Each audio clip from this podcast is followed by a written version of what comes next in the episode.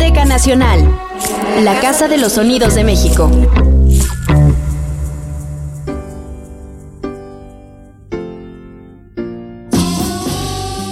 Esta semana en el podcast de la Fonoteca Nacional presentamos Gustavo Sainz, hondero y profesor, donde escucharás al escritor en dos de sus facetas.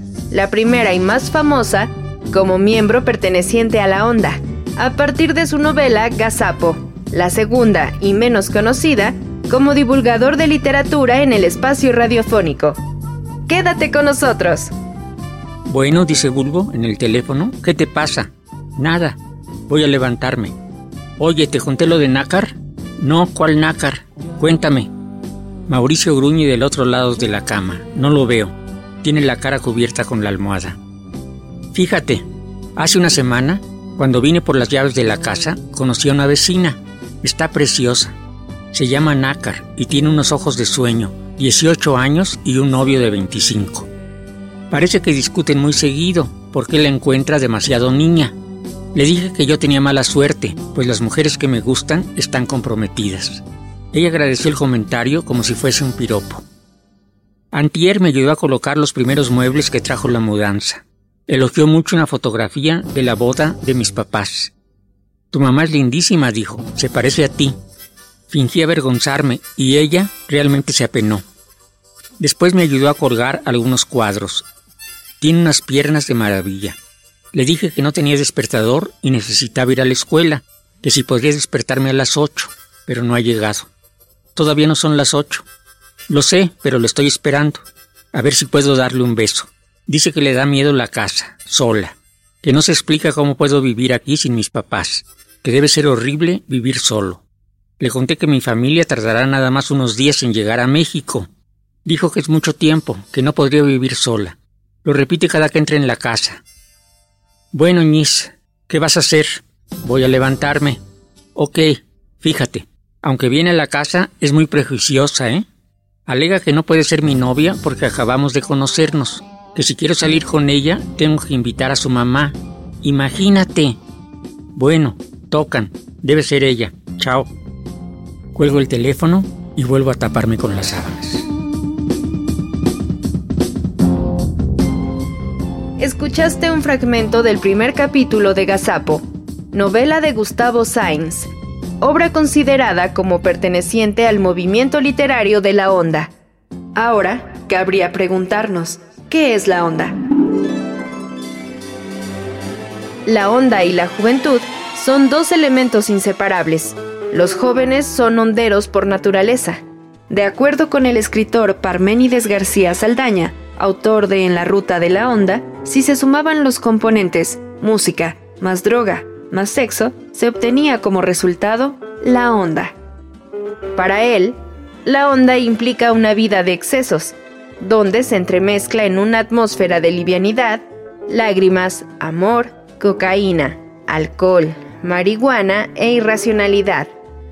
Agrega García Saldaña, la onda, en su dimensión terrenal, es la desaprobación del modo de vida de la sociedad. La onda es el desprecio a las normas que ésta impone al individuo. Es oponer la imaginación a la no imaginación es parodiar la disipación que se oculta detrás de la solemnidad del mundo square, cuadrado, chato, plano y fresa.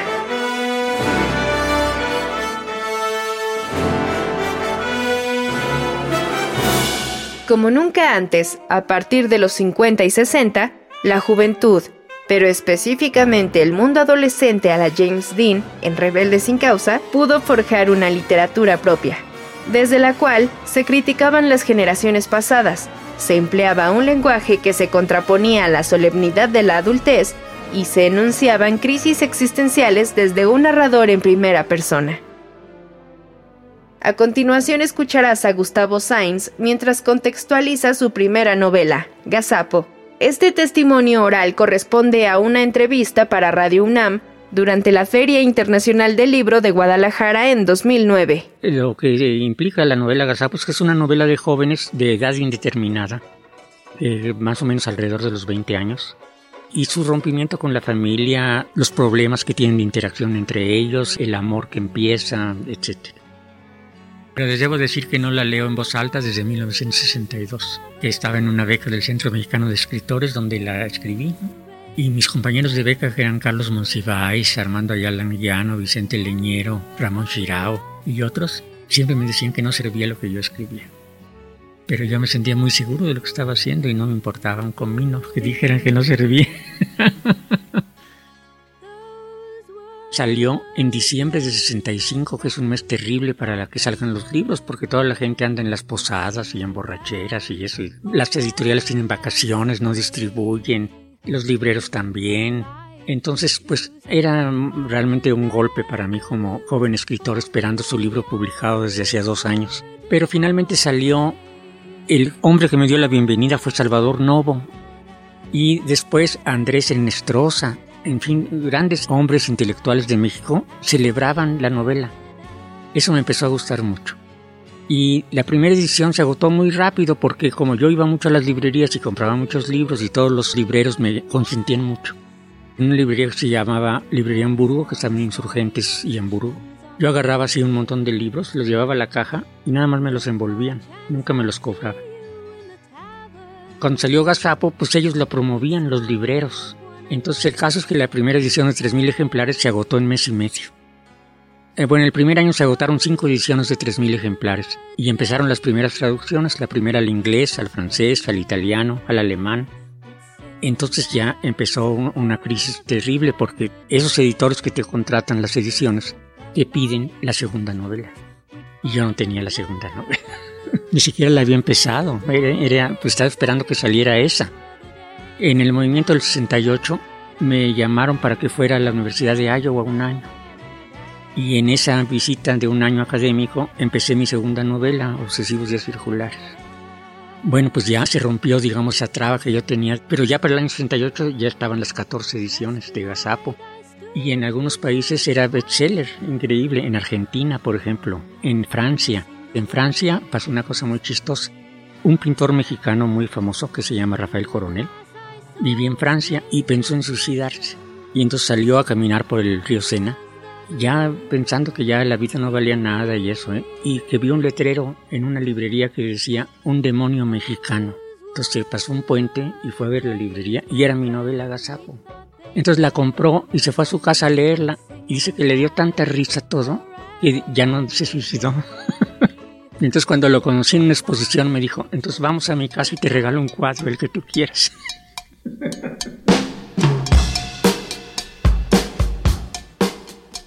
A principios de los 70, Gustavo Sainz decidió apartarse de la onda. Su obra había dejado de poseer un estricto carácter de iniciación juvenil y comenzó a diversificar su trabajo, tanto en estilo como en temática.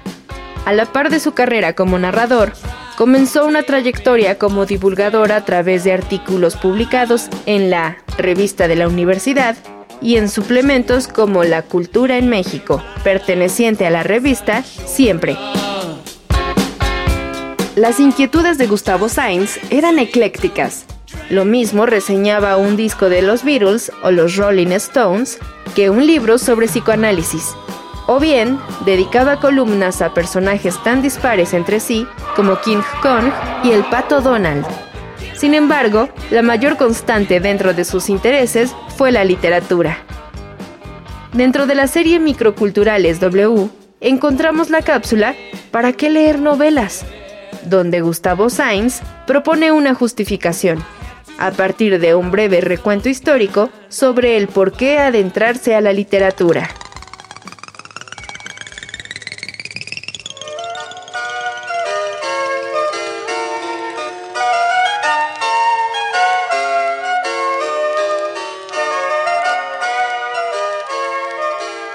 Cuando se inventó la imprenta, bueno, quizás había que remitirnos un poco antes.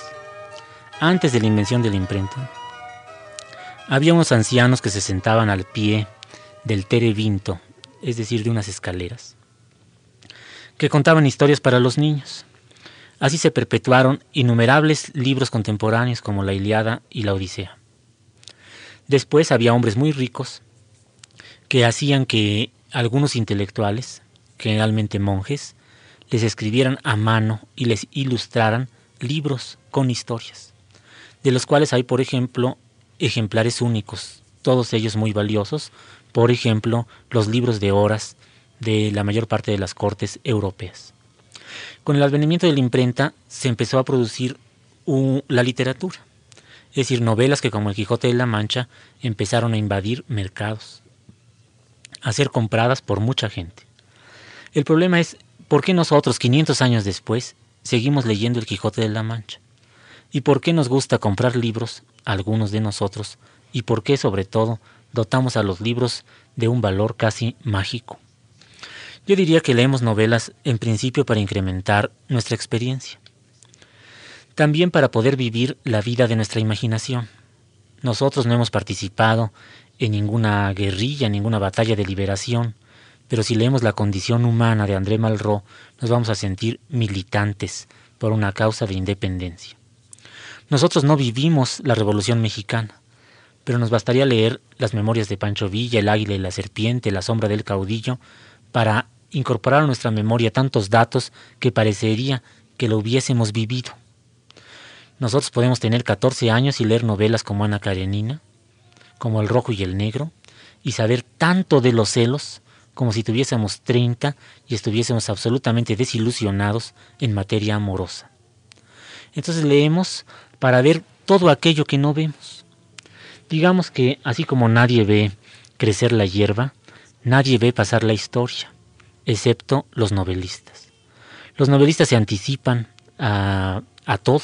Por ejemplo, el psicoanálisis, Freud, eh, dijo que aprendió de su único maestro, Dostoyevsky, lo mejor de su, de su ciencia. En las ciencias sociales, Marx dijo que aprendió historia de Francia leyendo Los Tres Mosqueteros.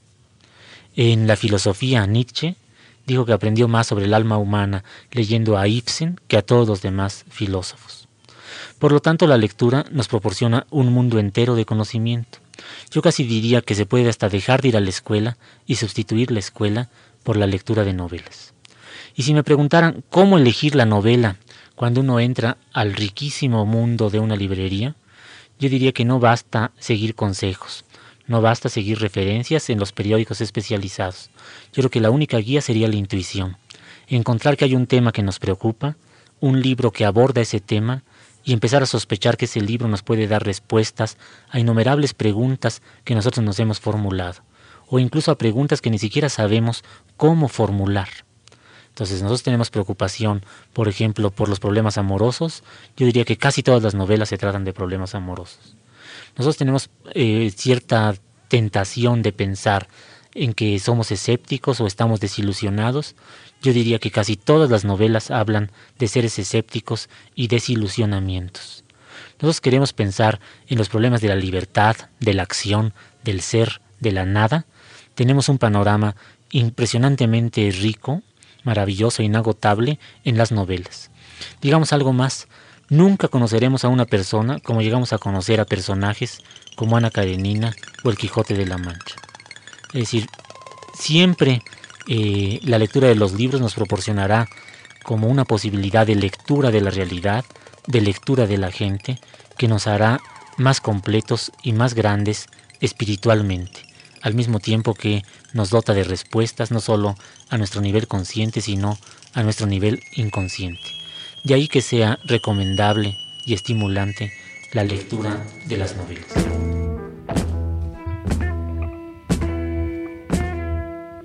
A la salud de la serpiente es una obra en prosa de Gustavo Sainz, la cual es inclasificable de acuerdo con los cánones genéricos de la literatura.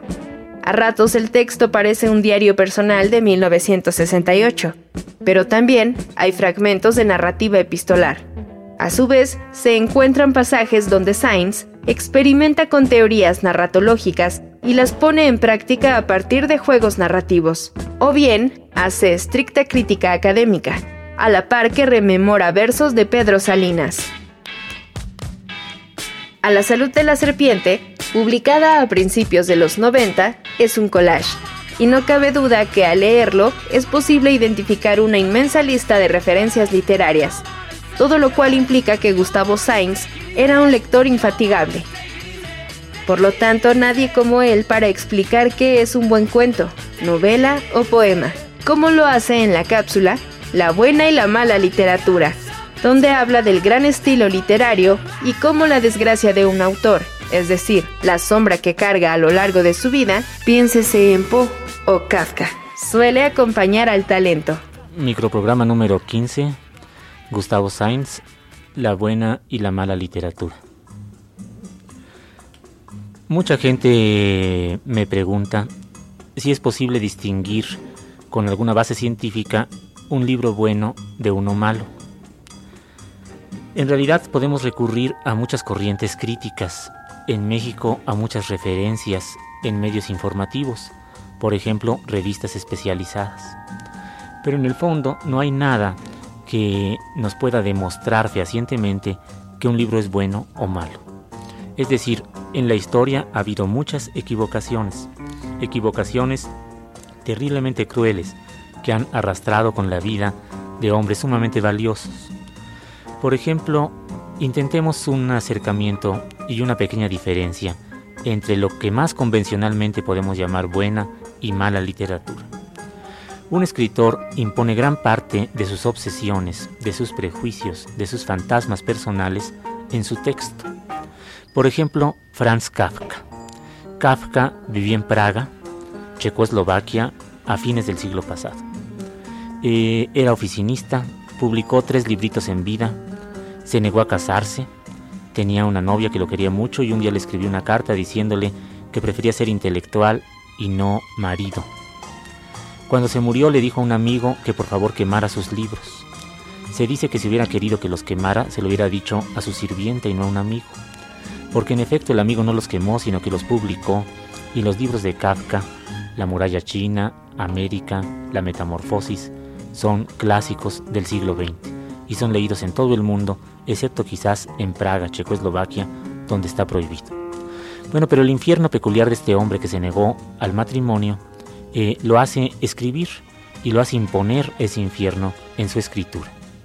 Edgar Allan Poe, que inventó un género nuevo, el horror gótico, los cuentos de horror, como La casa de Usher, El pozo y el péndulo. Si no lo han leído seguramente habrán visto muchas películas o series de televisión basadas en sus historias. Se casó con su prima, que estaba tuberculosa y además era muy joven, tenía 13 años. E, era alcohólico. Su vida fue breve y desdichada, si es que la desdicha puede ser breve. Este hombre que vivió obsesionado por la sangre, y por lo que él llamaba el razonamiento lógico, eh, al, hacer, al desarrollar un ejercicio periodístico, terminó por escribir cuentos de horror. Sus amigos le dijeron, oye, tus cuentos de horror parecen de Alemania. Él contestó, el horror no es de Alemania, es del alma. Eh, toda la locura peculiar de este escritor está presente en sus textos. Por ejemplo, en otros textos eh, los escritores de novelas policíacas contemporáneas, por ejemplo Earl Stanley Gardner, hizo las aventuras de Perry Mason, no encontramos con facilidad ninguna, ningún rasgo biográfico, ningún infierno personal.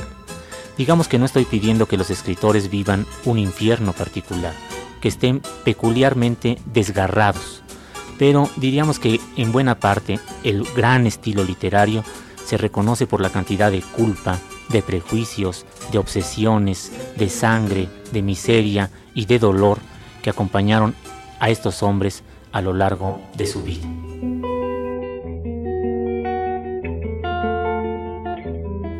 En su papel como divulgador, Gustavo Sainz no pretendía hacer gala de sus conocimientos, sino despertar el interés de los escuchas para acercarse a la alta literatura. En la siguiente cápsula titulada El tío Gustavo, escucharás una síntesis de Sainz sobre Funes el Memorioso, relato de Jorge Luis Borges, publicado en el libro Ficciones de 1944. Eh, Jorge Luis Borges, uno de los escritores más originales de nuestro tiempo, famoso y vilipendiado por sus opiniones políticas ultraderechistas, ha escrito algunos de los libros que seguramente serán clásicos en el siglo XXI. De uno de ellos, Ficciones, me gustaría contarles parcialmente un cuento que se llama Funes el Memorioso, y contarlo no implicará más que una invitación a leerlo. Eh, Borges pretende haber conocido a Funes al filo del siglo XX, a finales del siglo pasado. Eh, Funes era un ranchero muy joven que gozaba la peculiaridad de poder decir la hora sin ver el cielo ni tener reloj, la hora hasta con la exactitud más asombrosa. Pero una vez sufre un accidente, un caballo lo volca, eh, queda inválido. Eh, este accidente lo hace desarrollar una memoria prodigiosa. Borges, que cuenta la historia, eh, descubre que el personaje le pide prestado un libro en latín y un diccionario. El latín es muy difícil de aprender y que cuando se lo va a pedir el personaje ya se lo sabe incluso de memoria. Descubre, decía así, eh, su eh, pues castigo de alguna manera o su triunfo sobre la vaciedad de los demás. En el cuento se recuerdan los casos de memoria extraordinaria registrados por la historia. Por ejemplo, Ciro, el rey de los persas, que sabía llamar por su nombre a todos los soldados de sus ejércitos. Mitriades Eupator, que administraba la justicia en los 22 idiomas de su imperio. Simónides, que inventó la mnemotecnia, o sea, la ciencia de la memoria. Metrodoro, que profesaba el arte de repetir con fidelidad lo escuchado una sola vez. En México esto no lo cuenta Borges, pero me acuerdo ahora, el general Álvaro Obregón gozaba de excelente memoria y se cuenta que una vez oyó la suave patria recitada delante de él en un banquete y que increpó a Ramón López Velarde, el poeta que le había recitado, diciéndole, usted me ha plagiado ese poema, y inmediatamente lo pudo repetir con fidelidad, lo había escuchado una sola vez. Bueno, pero Funes, que se podía verdaderamente enloquecer, que tardaba en evocar un día de su vida, un día entero, inventa un sistema de numeración diferente. Por ejemplo, en lugar de 7013, él decía Máximo Pérez. En lugar de 7014, el ferrocarril. Otros números eran azufre, los bastos, la ballena, el gas, la caldera, Napoleón. En lugar de 500 decía 9. Borges, el personaje, como personaje le trata de explicar que esa rapsodia de voces inconexas era precisamente lo contrario de un sistema de numeración, que decir 365 era decir tres centenas, seis decenas, cinco unidades, análisis que no podía hacerse con los números, el negro Timoteo, manta de carne, e, etc. Bueno, Funes, agobiado por esta memoria terrible, muere. Antes de gozar la memoria, afirma algo en lo que me gustaría que recapacitase, recapacitésemos. Dice que 19 años había vivido como quien sueña. Miraba sin ver, oía sin oír, se olvidaba de todo o de casi todo.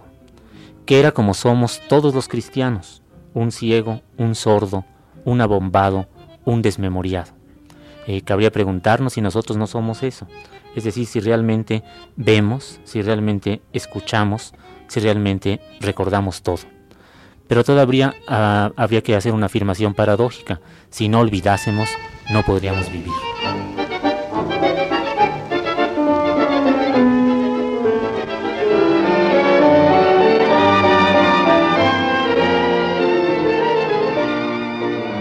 La inteligencia de Gustavo Sainz lo hizo sensible a la ficción del escritor argentino Jorge Luis Borges. Así, se muestra entusiasmado ante las representaciones imaginarias de la materia borgesiana. Tiempo, laberintos, muerte, matemáticas y filosofía. Escucha a continuación una reseña del cuento La Lotería de Babilonia, perteneciente al igual que Funes el Memorioso a ficciones. Microprograma número 13, Gustavo Sainz. La lotería. Muchos de nosotros jugamos a la lotería. La sociología lo explica como un factor esperanza. Nosotros soñamos que un día nos vamos a ganar millones de pesos. En realidad es probable que ese día no llegue. Jorge Luis Borges, el gran escritor argentino, en un cuento que se llama La Lotería de Babilonia, eh, nos relata una curiosa forma de sorteos. Les habla por lo tanto otra vez el tío Gustavo. En Babilonia, eh, al principio la lotería era un juego de carácter plebeyo. Los barberos despachaban por monedas de cobre rectángulos de hueso de pergaminos adornados con símbolos. Los que iban a la peluquería en pleno día veían verificarse el sorteo y si resultaban agraciados recibían, sin ninguna corroboración de ninguna clase, monedas acuñadas de plata. El procedimiento era elemental, como nos damos cuenta. Naturalmente, esas loterías fracasaron. Su virtud moral era nula. No se dirigían a todas las facultades del hombre, únicamente a la esperanza. Entonces los babilonios inventaron una reforma, la interpolación de unas pocas suertes adversas en el censo de números favorables. Mediante esa reforma, los compradores de rectángulos numerados corrían el doble albur de ganar una, suma y de pagar una multa a veces cuantiosa. Ese leve peligro, por cada 30 números favorables había un número asiago, despertó, como es natural, el interés del público. Después se modificaron las penas y en vez de pagar dinero eran encarcelados por varios días y varias noches. Después se calculó que el azar no podía cumplirse solamente en el momento del premio, sino en muchos otros momentos. Se hicieron muchas complicaciones. Se pensó, por ejemplo, que si la lotería era una intensificación del azar, una periódica infusión del caos en el cosmos, no convendría que el azar interviniera en todas las etapas del sorteo en vez de una sola? ¿No era irrisorio que el azar dictara la muerte de alguien y que las circunstancias de esa muerte, la reserva, la publicidad, el plazo de una hora o de un siglo, no estuvieran sujetas al azar?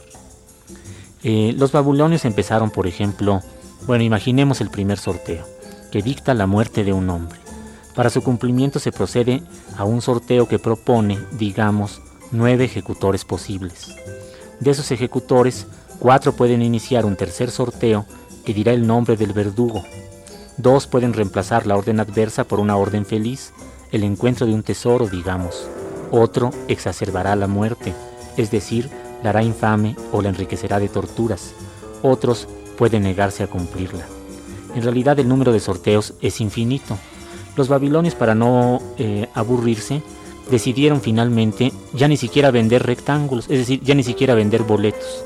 Entonces, un babilonio en un momento, en cada día, recibía una fortuna y otro babilonio era condenado a muerte. En realidad nosotros no estamos jugando a esa lotería. Es decir, nosotros no es necesario que compremos boleto. Un día tenemos eh, mucha, mucha buena suerte y otro día la suerte nos es adversa. Todos los días eh, manipulamos el factor esperanza. Todos los días nos acechan las sombras, nos acechan fortunas asiagas, nos acecha la maledicencia, nos acecha la envidia. Es decir, de alguna manera todavía vivimos en Babilonia y todavía estamos sujetos a ese juego increíblemente cruel que es la Lotería de Babilonia, inventada o recreada por Jorge Luis Borges. ¿Para qué escribir? Se preguntaba alguna vez Gustavo Sainz en A la salud de la serpiente. Él mismo se contesta de la siguiente forma enumerativa. Escribir implica afirmarse, decirse, confesarse, desgarrarse, jugar, autoinventarse, recapacitar, exorcizar, invocar, describir, quejarse, rimar, ensayar, narrar, evocar, disfrazar, inclusive abrir las ventanas de la imaginación, la loca de la casa. Y es así que era una tarea básica e imprescindible. Para que la literatura se colara por los rincones, por las junturas, entre líneas, un margen para que se colara la irracionalidad, lo desconocido, lo oculto, lo nunca visto, o incluso eso que sabemos que puede estar ahí, pero que no nos atrevemos a nombrar.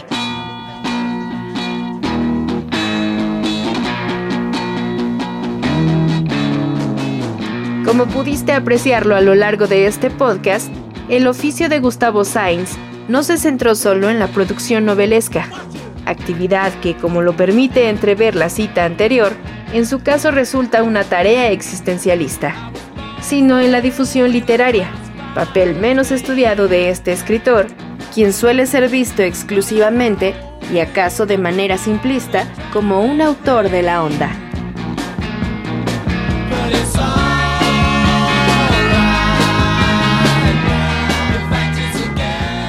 La Fonoteca Nacional, Casa de los Sonidos de México, puedes visitar la audioteca Octavio Paz y consultar entrevistas, programas de radio y conferencias de escritores coetáneos de Gustavo Sainz, como José Agustín y Parménides García Saldaña. Consulta los horarios en la página fonoteca.gov.mx. Investigación y guion, Paola Talamantes y Pedro Montes de Oca. Producción, Oscar Peralta. En la locución, Lucía Bernal. Hasta la próxima. Fonoteca Nacional, la Casa de los Sonidos de México.